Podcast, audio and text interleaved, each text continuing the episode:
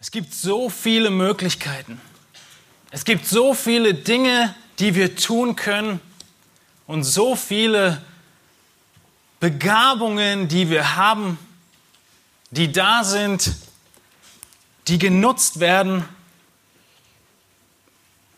Und all das ist doch irgendwo in unserem Leben immer mit der Frage einhergehend, Herr, wann kommst du wieder? Mit dem Gebet, mit der Bitte einhergehend, Herr, komme bald. Oder? Dazu sind wir aufgerufen. Wir sind aufgerufen, auf den Herrn zu warten, auf seine Wiederkunft zu warten, aufgerufen zu beten, dass er bald wiederkommen möge, uns zu sich nimmt und die Welt befreit von dem Bösen, uns rettet und die Welt richtet. In Matthäus 25 ist Jesus in seiner Endzeitrede. Das Matthäusevangelium hat mehrere Reden Jesu. Die bekannteste ist die Bergpredigt am Anfang des Evangeliums. Aber hier die Endzeitrede oder die Ölbergrede ist auch nicht unbekannt. Und in dieser Ölbergrede beantwortet Jesus eine Frage von den Jüngern. Und diese Frage, die sie stellen, lesen wir in Matthäus 24, Vers 3. Sage uns, fragen die Jünger, wann wird dies geschehen? Jesus hat gerade vom Ende der Welt berichtet. Und was wird das Zeichen deiner Wiederkunft und des Endes der Weltzeit sein? Jesus, wir wollen wissen, wann es soweit ist, wann kommt das Ende? Und Jesus, er antwortet ihnen mit mehreren Gleichnissen in Kapitel 25. Zuerst erläutert er einiges und dann gibt er ihnen ein Gleichnis und in, in Kapitel 24 ab Vers 45 von dem gerechten Verwalter. Ein Gleichnis, in dem ein Herr seinem zwei Verwaltern oder seinen Verwalter etwas übergibt und der eine, er ist gerecht, der andere ist ungerecht, der eine konzentriert sich auf seine Aufgabe und verwaltet das Gut des Herrn und der andere, er denkt sich, in Vers 49, mein Herr säumt zu kommen. Der kommt nicht wieder. Wenn er jetzt nicht gekommen ist, wird er nicht mehr kommen. Ich kann mein Leben genießen. Und er fängt an, die Mitknechte zu schlagen und mit den Schlemmern zu essen und zu trinken. Er lässt sich gut gehen mit der Kreditkarte seines Chefs. Der gerechte und ungerechte Verwalter. Danach spricht Jesus von den zehn Jungfrauen. Die zehn Jungfrauen, die eingeladen waren zur Hochzeit von Braut und Bräutigam.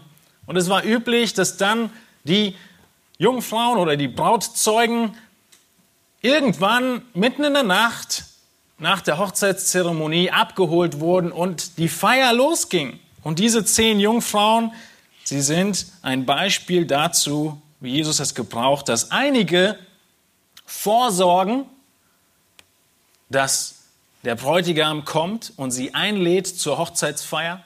Sie haben Öl in ihren Lampen und die anderen haben nicht vorgesorgt.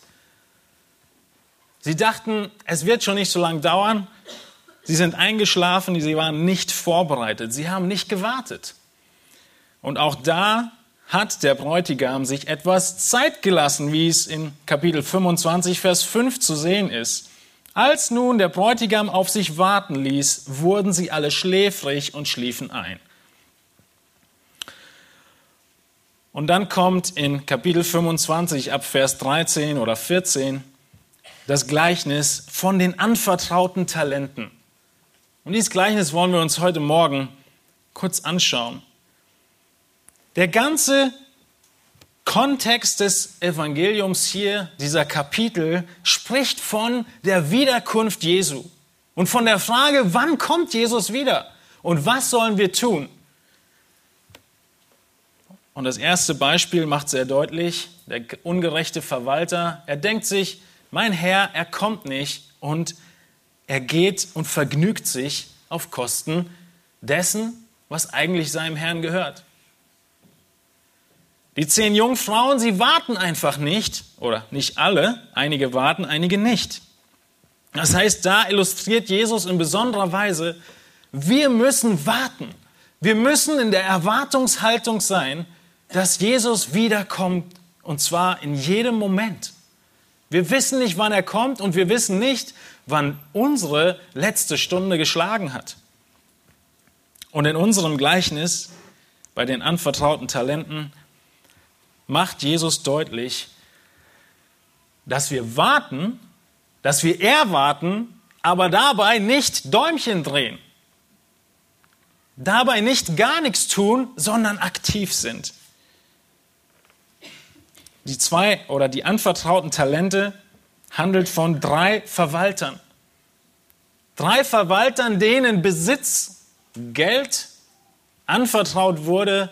Zwei davon handeln richtig und einer falsch. Zwei leben wirklich und der dritte, er lebt nur mit. Zwei, sie gehen voran und der dritte, er läuft nur mit. Und genau so ist es in der Gemeinde. Genau so ist es unter uns. Und das ist der erschreckende Teil dieses Gleichnisses. Das ganze äh, Matthäusevangelium macht deutlich, dass es diejenigen gibt, die wirklich glauben und dem Herrn nachfolgen. Ein Anliegen, was wir gerade mehrfach in den kleinen Gruppen gehört haben. Echte Nachfolge. Das ist die eine Gruppe. Und dann gibt es eine andere Gruppe, die scheint als würde sie dem Herrn nachfolgen und sie tun es nicht. Das ist der dritte Verwalter in unserem Gleichnis. Das ist die Aussage der unterschiedlichen Ackerböden im Matthäusevangelium. Die Aussage der Jungfrauen, die Öl haben und die kein Öl haben, die Geretteten und die nicht Geretteten. Das ist die Aussage von dem Gleichnis vom Unkraut und Weizen, wo das Unkraut genauso aussieht wie, das, wie der Weizen. Und die Jünger wissen nicht, was sollen sie tun. Und Jesus sagt ihnen, lasst beides wachsen. Matthäus, er macht sehr deutlich, dass es die wahren Nachfolger Christi gibt und diejenigen, die so aussehen und nur mitlaufen. Im ganzen Evangelium wird es deutlich. In dem Königreich sind alle beide Gruppen. Oder eigentlich drei Gruppen. Die, die wirklich dem Herrn glauben, die, die aussehen, als würden sie glauben, aber sie glauben nicht, und die, die den Herrn von vornherein ablehnen. Diese dritte Gruppe, die den Herrn ablehnen, haben wir in diesem Gleichnis nicht. In dem ähnlichen Gleichnis in Lukas 19 ist es nicht dasselbe Gleichnis.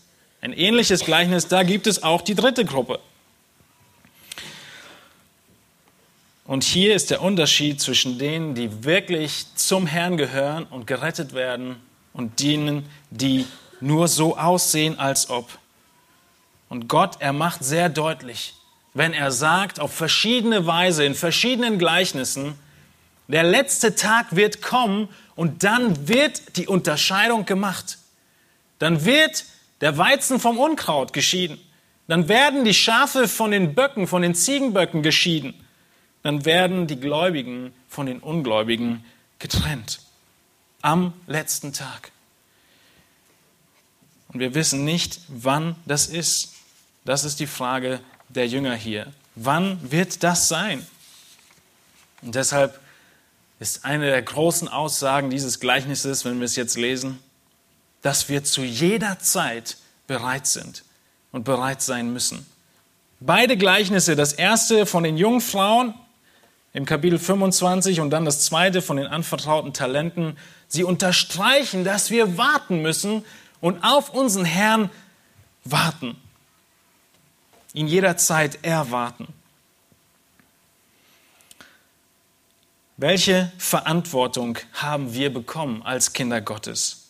Lasst uns diese Frage stellen und den ersten Abschnitt lesen das Gleichnis ist vielen bekannt. Ich werde es nicht komplett lesen, sondern Stück für Stück mit uns durchgehen. Diese Geschichte, die sich hier entfaltet und was geschieht. Wenn ihr eure Bibeln habt, in Matthäus 25 ab Vers 13, möchte ich beginnen und die ersten drei Verse lesen. Dort heißt es, darum wacht, das ist das Ende vom Gleichnis der Jungfrauen, denn ihr wisst weder den Tag noch die Stunde, in welcher der Sohn des Menschen kommen wird. Denn es ist wie bei einem Menschen. Jetzt kommt das Gleichnis. Ihr wisst nicht, wann die Stunde kommt. Vers 14. Denn es ist wie bei einem Menschen, der außer Landes reisen wollte, seine Knechte rief und ihnen seine Güter übergab. Dem einen gab er fünf Talente, dem anderen zwei, dem dritten eins, jedem nach seiner Kraft. Und er reiste sogleich ab. Welche Verantwortung haben wir bekommen? Dieser Hausherr, er will auf eine lange Reise gehen und er hat einen riesigen Besitz. Unglaublich wohlhabender Mann. Diese Talente werden wir uns gleich kurz angucken. Sie sind ein sehr großer Reichtum. Und er teilt diese Talente auf. Er hat offensichtlich acht und er macht, und er hat drei Knechte. Er gibt dem einen fünf, dem anderen zwei, dem dritten eins. Und der Text sagt in Vers 15, jedem nach seiner Kraft. Die einzelnen Knechte hatten gewisse Fähigkeiten, Fertigkeiten und so hat er dem einen die fünffache Menge an Geld gegeben, dem anderen die zweifache und dem dritten die einfache. Und genau so ist es im Reich Gottes. Genau so ist es bei uns in der Gemeinde, in jeder Gemeinde. Es gibt unterschiedliche Fähigkeiten, jeder nach seiner Kraft und jeder hat gewisse Fertigkeiten, Fähigkeiten und Segnungen und bekommt Verantwortung übertragen. Und genauso wie in diesem Gleichnis hier der dritte Knecht ungläubig ist und nichts tut, genauso ist es in der sichtbaren Gemeinde Gottes. Was sind diese Talente, die der Herr hier verteilt? Diese Talente Sie sind nicht Talente im Sinne von deine natürlichen Eigenschaften und Fähigkeiten. Das heißt, das Talent zu singen oder das Talent zu kochen, sondern es ist viel mehr als das. Ich denke nicht, dass es ausgeschlossen ist, diese Fähigkeiten, sondern es ist viel mehr. Die Talente, die der Herr seinen Knechten hier gibt, sind sehr, sehr leicht herauszufinden. Talente war eine Maßeinheit für Gewicht von Gold und Silber. Und wenn wir hier von fünf und zwei und einem Talent sprechen, dann ist das eine unglaubliche Menge an Geld.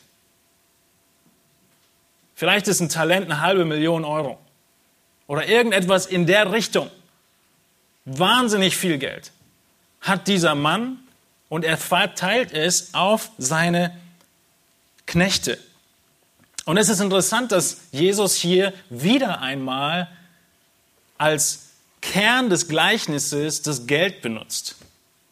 Und wie diese Einzelnen jetzt mit diesem Geld umgehen. Warum tut Jesus das?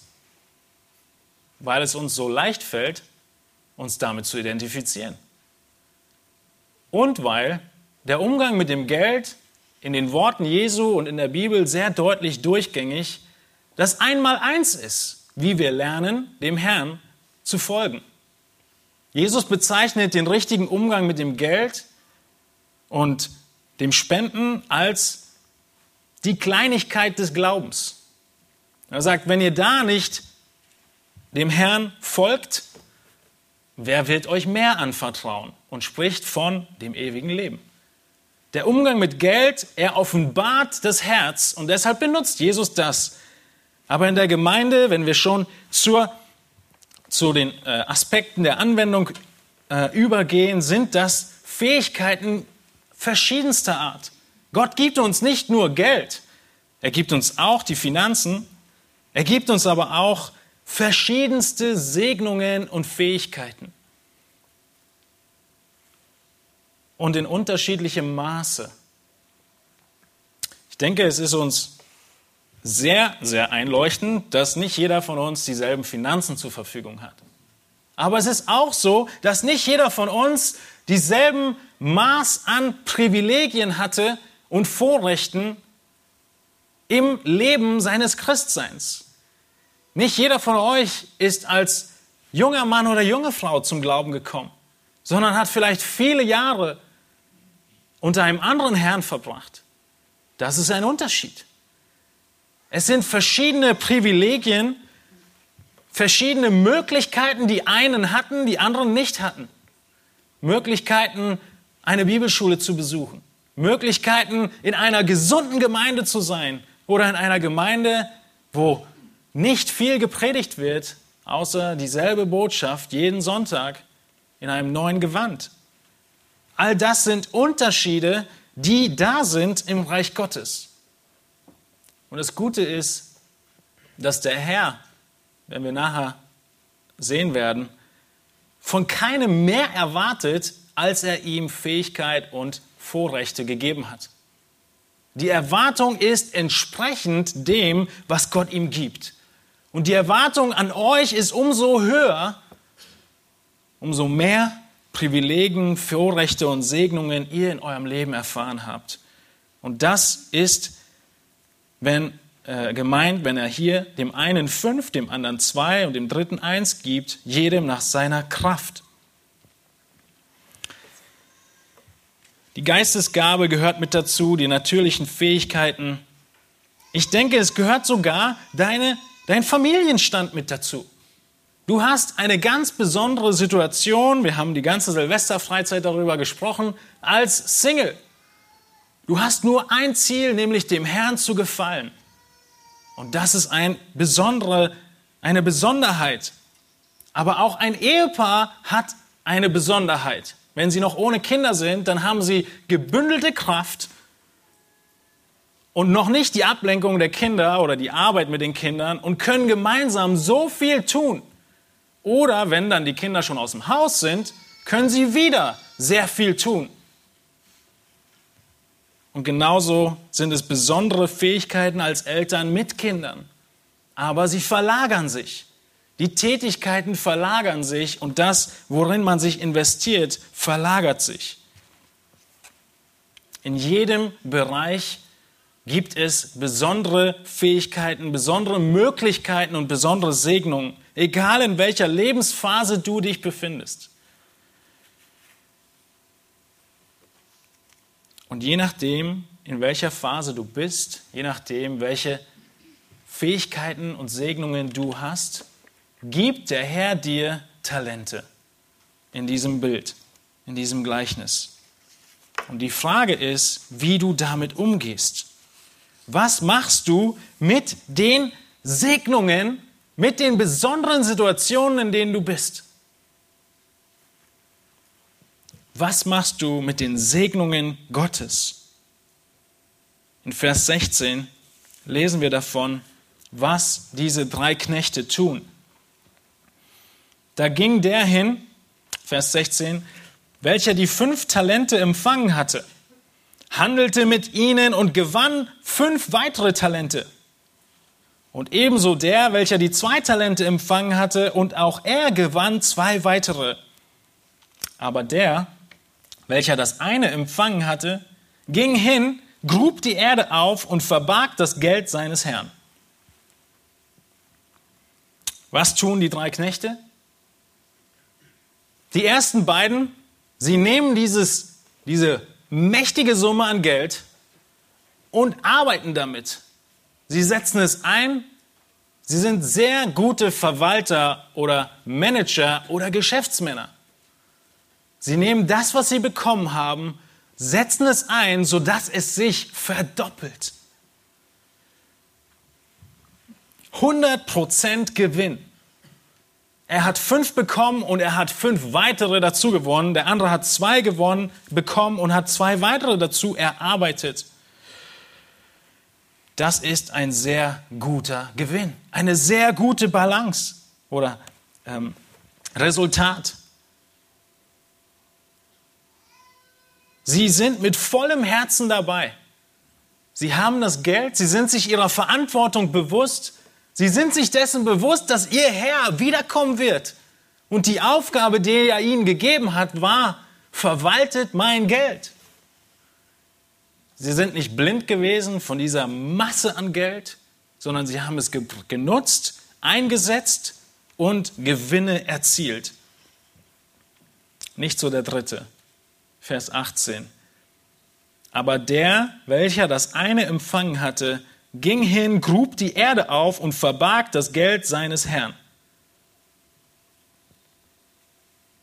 Dieser dritte falsche Diener, er denkt, er denkt überhaupt nicht über seine Aufgabe nach.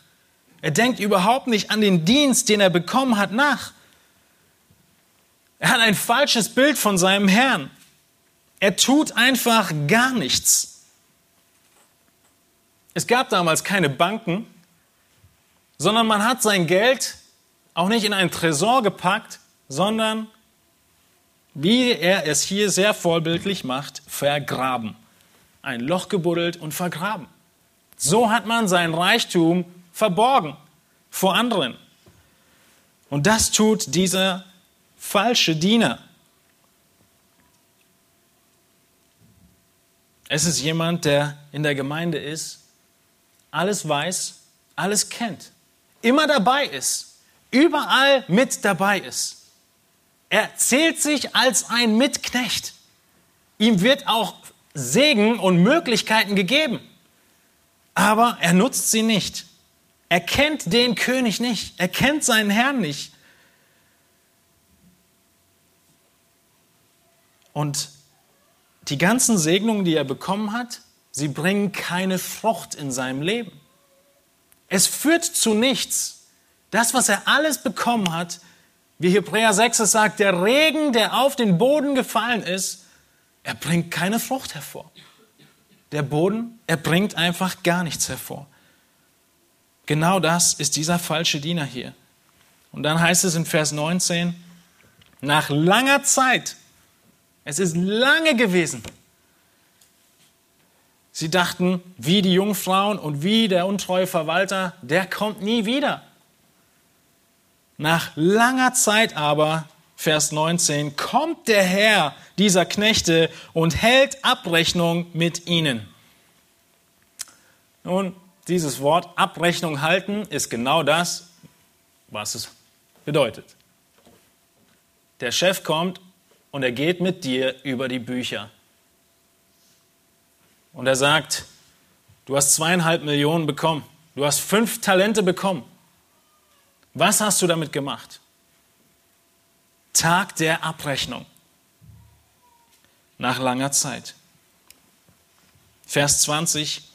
Und es trat der hinzu, der die fünf Talente empfangen hatte brachte noch fünf weitere Talente herzu und sprach, Herr, du hast mir fünf Talente übergeben, siehe, ich habe mit ihnen fünf weitere Talente gewonnen.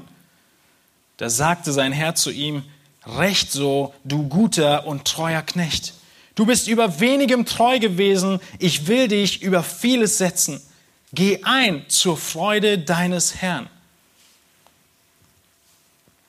Was für ein Urteil. Was für ein Treffen mit dem Chef, mit dem Herrn. Er hat fünf Talente bekommen. Und dieser Mann, er hat auf seinen Herrn gewartet.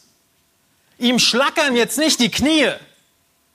Jetzt kommt mein Herr und er hat mir so viel anvertraut, was mache ich jetzt? Sondern schaut mal, was er sagt. Er stellt sich oder setzt sich neben ihn und zeigt ihm seine Bücher. Du hast mir fünf Talente übergeben.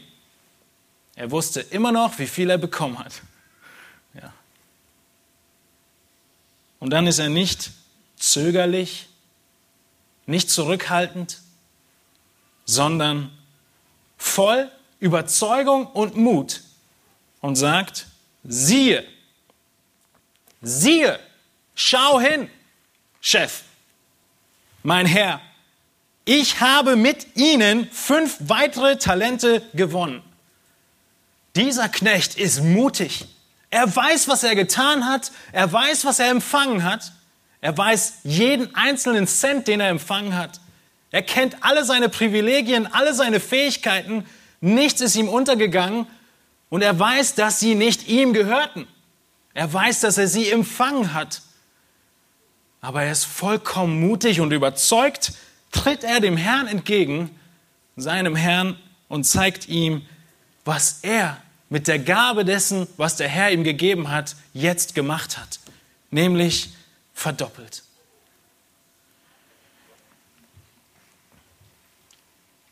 Bist du so zuversichtlich, wenn du daran denkst, dass du dem Herrn entgegentrittst?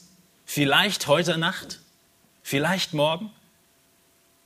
Bist du zuversichtlich, wenn du vor den Herrn trittst?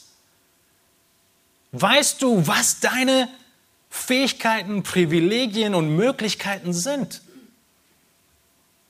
Oder wirst du vor den Herrn treten und sagen, ich glaube, ich hatte 3,2 Talente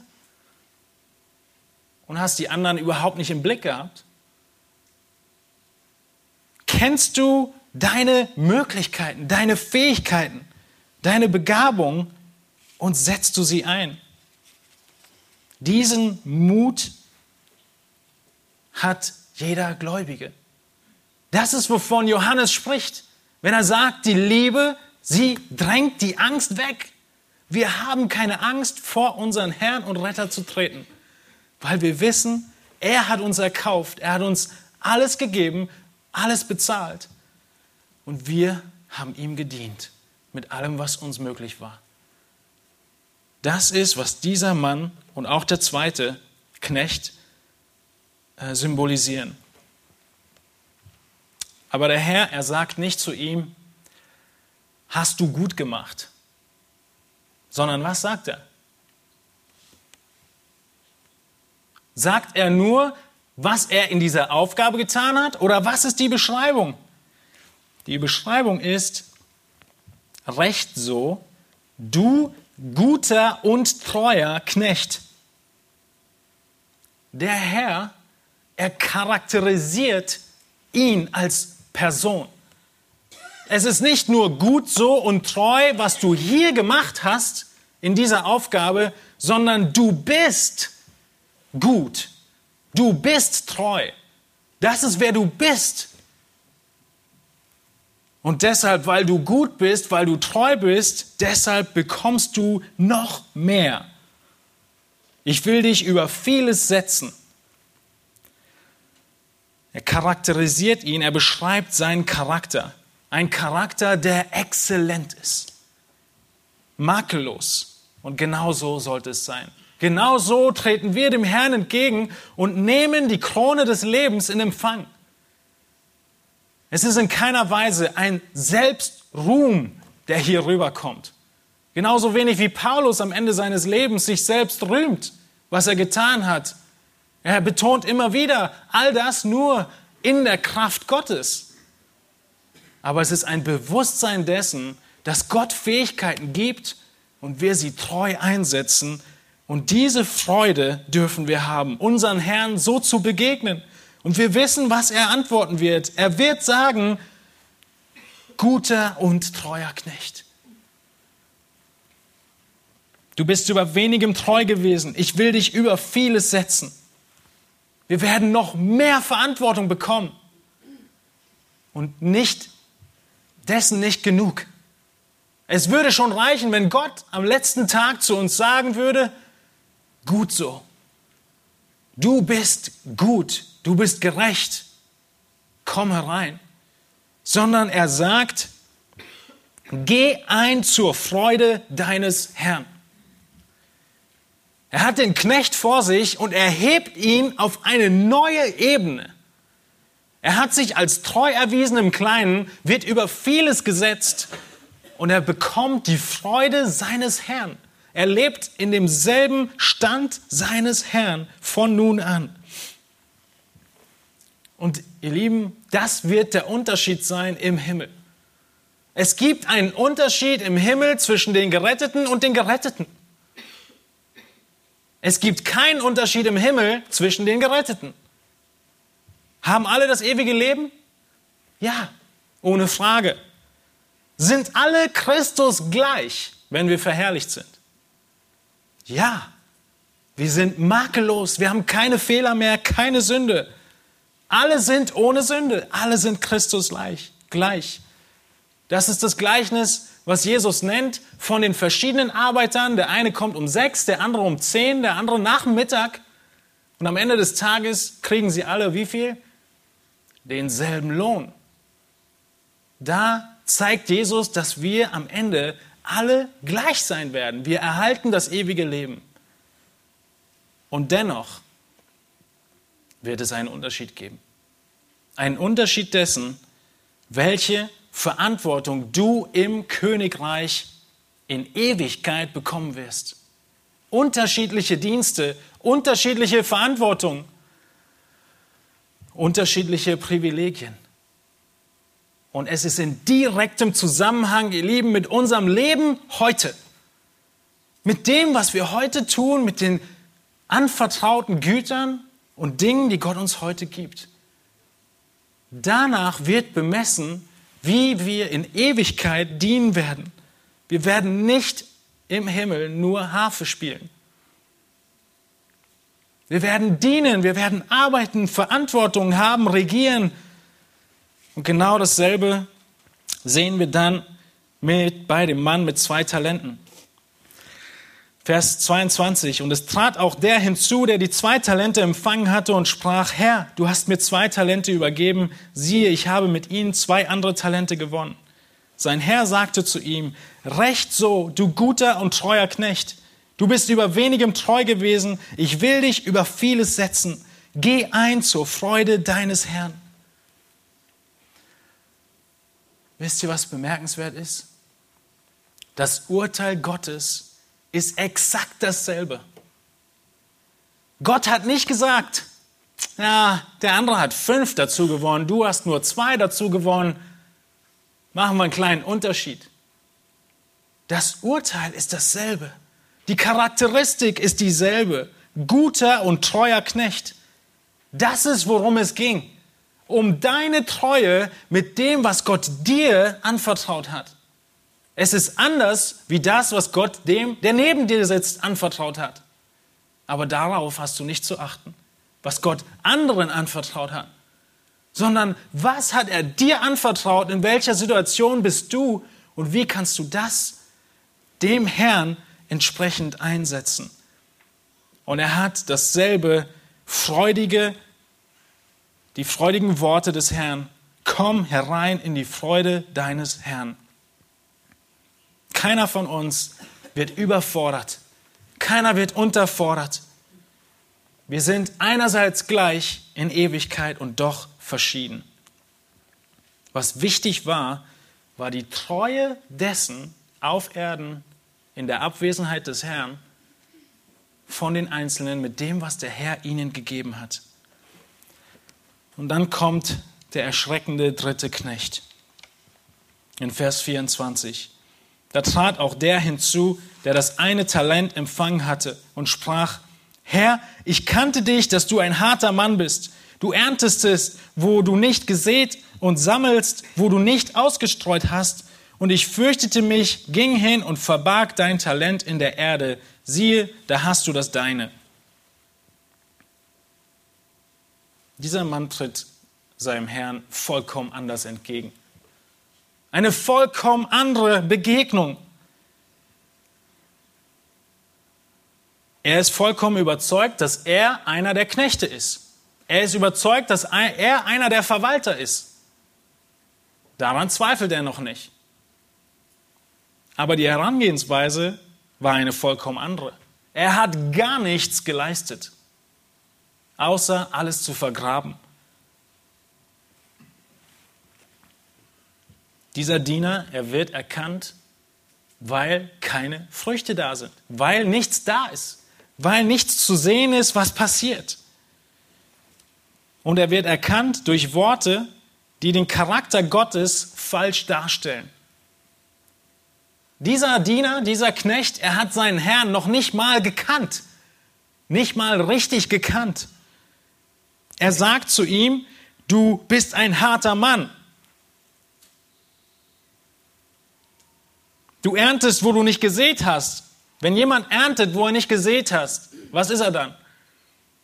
Ein Dieb. Du sammelst, wo du nicht ausgestreut hast. Und ich fürchtete mich, ging hin und verbarg dein Talent in der Erde. Dieser Knecht hat ein falsches Bild von seinem Herrn. Vollkommen falsch. Er lebte in der Angst. Ich fürchtete mich, sagt er in Vers 25. Er hatte die ganze Zeit die Angst, Gott, ich kenne deine hohen Anforderungen und ich werde sie niemals erreichen. Ich bin zu schlecht dafür. Und wenn du wieder kommst, dann wirst du sowieso nur richten. Deshalb tue ich lieber gar nichts. Sind euch diese Gedanken schon mal gekommen? Gedanken der Frustration, Gedanken der Angst, Gedanken, in denen du deinen Dienst wegwerfen willst, aufgeben willst und sagst, für mich springt sowieso nichts bei heraus. Ich habe nichts davon. Ich mache einfach gar nichts. Bringt ja nichts. Dieser Mann, er hat keinen winzigen Aspekt von Anbetung seines Herrn, von Ehrfurcht vor seinem Herrn. Er kannte ihn nicht. Er wollte nicht seinem Herrn die Ehre geben, sondern hat seine eigene gesucht. Er hat das Geld nicht verschwendet, das wäre noch schlimmer gewesen, aber er hat auch nichts damit gemacht. Und hätte er, wie wir dann sehen werden, vom Herrn die Antwort, du böser und fauler Knecht, wusstest du, dass ich ernte, wo ich nicht gesät und sammle, wo ich nicht ausgestreut habe? Dann hättest du mein Geld den Wechslern bringen sollen, so hätte ich bei meinem Kommen das meine mit Zinsen zurückerhalten. Darum nehmt ihm das Talent weg und gebt es dem, der die zehn Talente hat. Der Herr hat keinerlei Mitleid für diesen Knecht. Er sagt ihm nicht, ja gut, du hast ein falsches Bild von mir gehabt, deshalb hast du so gehandelt. Deine falsche Sicht über Gott ist keine Ausrede am letzten Tag. Kein Mitleid, kein einziges Wort, sondern die ersten Worte sind, du böser und fauler Knecht.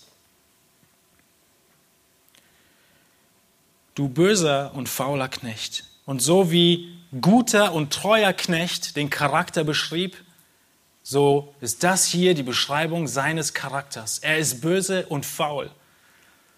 Und wenn ihr Faulheit in der Bibel studiert, dann wird es immer einhergehen mit böse, mit verkehrt.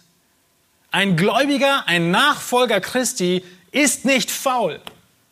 Es widerspricht sich. Und wenn Faulheit in deinem Leben eine dominierende Sünde ist, dann ist höchste Alarmstufe gefragt.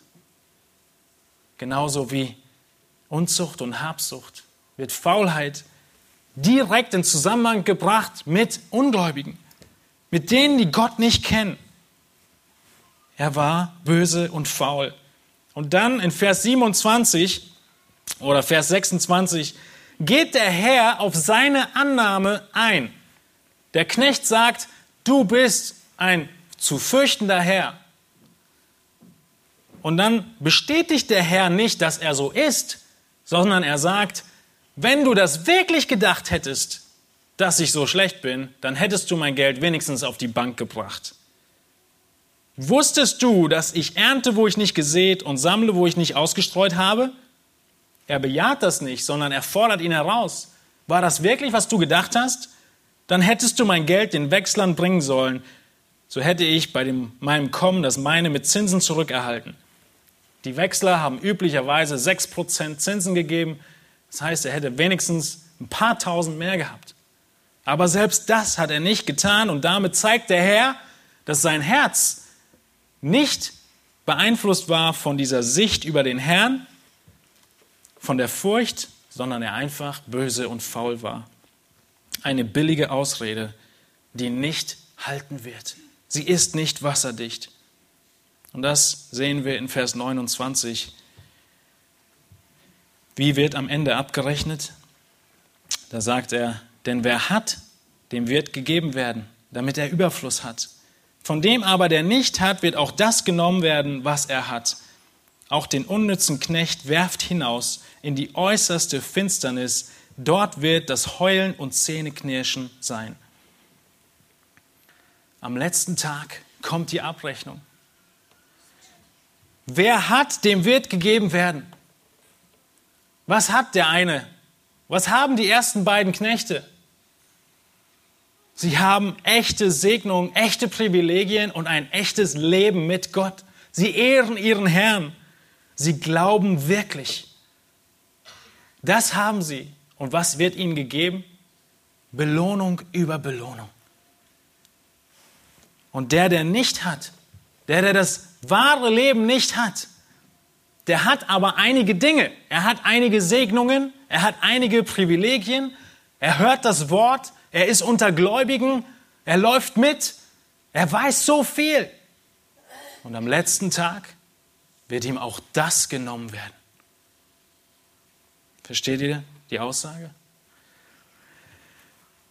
Die Gemeinde Gottes, sie hat Menschen, die dienen, die singen und die am Ende diese Worte hören werden.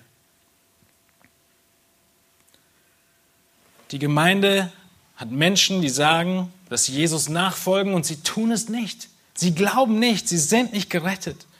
Die Früchte sind nicht sichtbar. Und Gott nimmt es dann ihnen weg und gibt es denen noch dazu, die treu waren. Und die Definition ist nicht schwer zu erklären. Vers 30, den unnetzen Knecht werft hinaus in die äußerste Finsternis. Dort wird das Heulen und Zähneknirschen sein. Matthäus beschreibt die Hölle immer als einen Ort der Finsternis, der Dunkelheit und der unaufhörlichen Schmerzen. Und genau das ist hier die Aussage und nichts anderes. Kein Fegefeuer, was irgendwann aufhört, sondern das endgültige Gericht äh, getrennt von Gott in Finsternis und Heulen und Zähneknirschen in der Hölle nicht im Himmel. Und es gilt keine Ausrede. Was immer dieser Knecht gesagt hätte, es galt nicht mehr. Die Zeit war vorbei. Und in diesem Spannungsfeld leben wir. Wir haben Möglichkeiten, wir haben Privilegien, wir haben Talente, wir haben Finanzen, wir haben Fähigkeiten, und du darfst dich nicht fragen, was die Leute um dich herum haben, ob du jetzt einer bist, der zwei Talente hat und dein Nachbar hat fünf, oder ob du nur der eine bist, der ein Talent hat, sondern du fragst dich, was habe ich und wie kann ich es einsetzen? Du gehst über deine Bücher, machst dir bewusst, was die besonderen Fähigkeiten sind, die besondere Lebenslage, in der du bist und investierst alles, was du hast, so gut wie du kannst. Und voll Mut und Freude dürfen wir dem Herrn entgegengehen. Ist das nicht ermutigend? Im Hinblick von all dem, was wir gerade gesehen haben, wie die Gemeinde sich investiert und noch viel mehr daraus macht, wie das, was wir bekommen haben. Genau davon spricht es hier bei den ersten beiden Knechten. Dass wir voll Freude sein dürfen und wissen dürfen, wir werden vor den Herrn treten. Wir wissen nicht, wann er kommt. Er verzögert sich. Aber wenn er kommt, dann haben wir Freude, dann haben wir Mut und dann werden wir die Worte hören. Recht so, du guter und treuer Knecht. Komm herein. Du bekommst noch mehr Verantwortung, noch mehr Belohnung und Freude. Was für ein Ansporn. Nicht nur zu warten, bis der Herr wiederkommt, nicht nur zu beten, bis der Herr wiederkommt, sondern zu dienen mit dem, was er uns gegeben hat. Wir müssen bereit sein, wann immer er kommt. Und es gibt verschiedene Bereiche in allem unserer Talente, die ihr vielleicht heute Abend, vielleicht in einer ruhigen Abend durchgehen könnt. In jedem Bereich eurer Ressourcen, sei es eure Zeit, eure Energie, euer Geld, habt ihr drei Bereiche. Ihr habt Bereiche, die sind notwendig zum Leben. Das braucht ihr einfach. Ihr braucht gewisse Zeit zum Schlafen, ihr braucht gewisse Zeit zum Arbeiten, ihr braucht gewisses Geld für die Wohnung. Es gibt Dinge, die sind notwendig zum Leben in dieser Welt. Und dann gibt es zwei weitere Bereiche. Es gibt den Bereich der Freude am Leben in dieser Welt und den Bereich der Vorbereitung auf das Leben in der nächsten Welt. Und alles, was übrig bleibt von deiner Zeit, von deiner Kraft, von deinem Geld, was nicht auf die Notwendigkeit geht, packst du in einen dieser beiden Bereiche. Unweigerlich. Entweder du nutzt dein Geld für Freude auf dieser Welt oder du nutzt es, um in die nächste Welt zu investieren. Du nutzt deine Zeit, um dich zu amüsieren oder um für den Herrn zu wirken. In diesen drei Kategorien mach einen, eine Prüfung deiner selbst. Und zu guter Letzt, prüfe deine Sicht von Gott. Das war, was den dritten Knecht ausgezeichnet hat und herausgestellt hat. Er hatte eine falsche Sicht von Gott, eine furchterregende Sicht von Gott. Eine Sicht von Gott, als würde Gott stehlen, als würde er unbarmherzig sein. Eine eigene Sicht, Gewinn für sich selbst zu haben und nicht größte Freude daran zu haben, dass wenn ich diene, Gott verherrlicht wird. Und deshalb prüfe deine Sicht von Gott. Denkst du über Gott als einen harten Herrn, unbarmherzig, und für dich kommt sowieso nichts bei raus, dann schlag Alarm. Denn du bist du sehr, sehr ähnlich zu diesem letzten Knecht. Oder liebst du den Herrn, verehrst du ihn, dienst du ihm mit Freuden, dann darfst du zuversichtlich, ermutigt und getröstet sein in all den Schwierigkeiten, wie die ersten beiden Knechte dieses hervorragende, exzellente Urteil schon sehr bald zu hören. Lasst uns alles, was wir haben, für unseren Herrn einsetzen. Und wie Luther sagte, in zwei Tagen leben. Heute und dem Tag, an dem wir Christus sehen. Lasst uns aufstehen und ich möchte mit uns beten.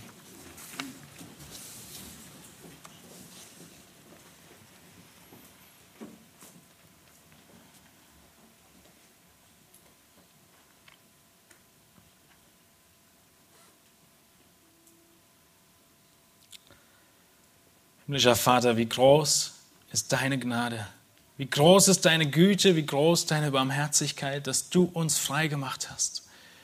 Herr, nicht nur frei gemacht, sondern über dem hinaus noch begabt hast, befähigt hast. Herr, und wir als deine Kinder, wir wissen, dass alles von dir kommt. Herr, das Einzige, was wir beitragen, ist das Schlechte, das Verkehrte und das Sündige. Alles Gute kommt von dir. All das hast du uns anvertraut. Ein unschätzbares Vermögen, genauso wie bei den Knechten hier.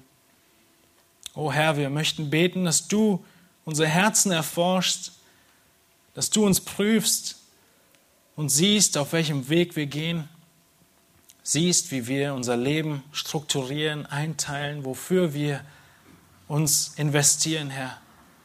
Wir wollen beten, dass wir all das, was wir haben, wie die treuen Knechte einsetzen, sodass dein Reich und dir größere Ehre und größerer Gewinn zugeführt wird. Herr, wir wollen dich bitten, dass du Herzen offenbarst, die auf sich selbst gerichtet sind, die eigenen Gewinn suchen. Herr, dass du Buße und Vergebung schenkst, wo das der Fall ist. Dass du diejenigen tröstest, stärkst und kräftigst, ihnen Mut und Freude gibst im Dienst für dich, Herr, im Hinblick dessen, was wir wissen dürfen, dein Urteil sein wird, wenn wir dich wiedersehen. Wir beten in deinem Namen, Herr, und zu deiner Ehre. Komme bald, o oh Herr Jesus Christus. Amen. Ihr dürft Platz nehmen.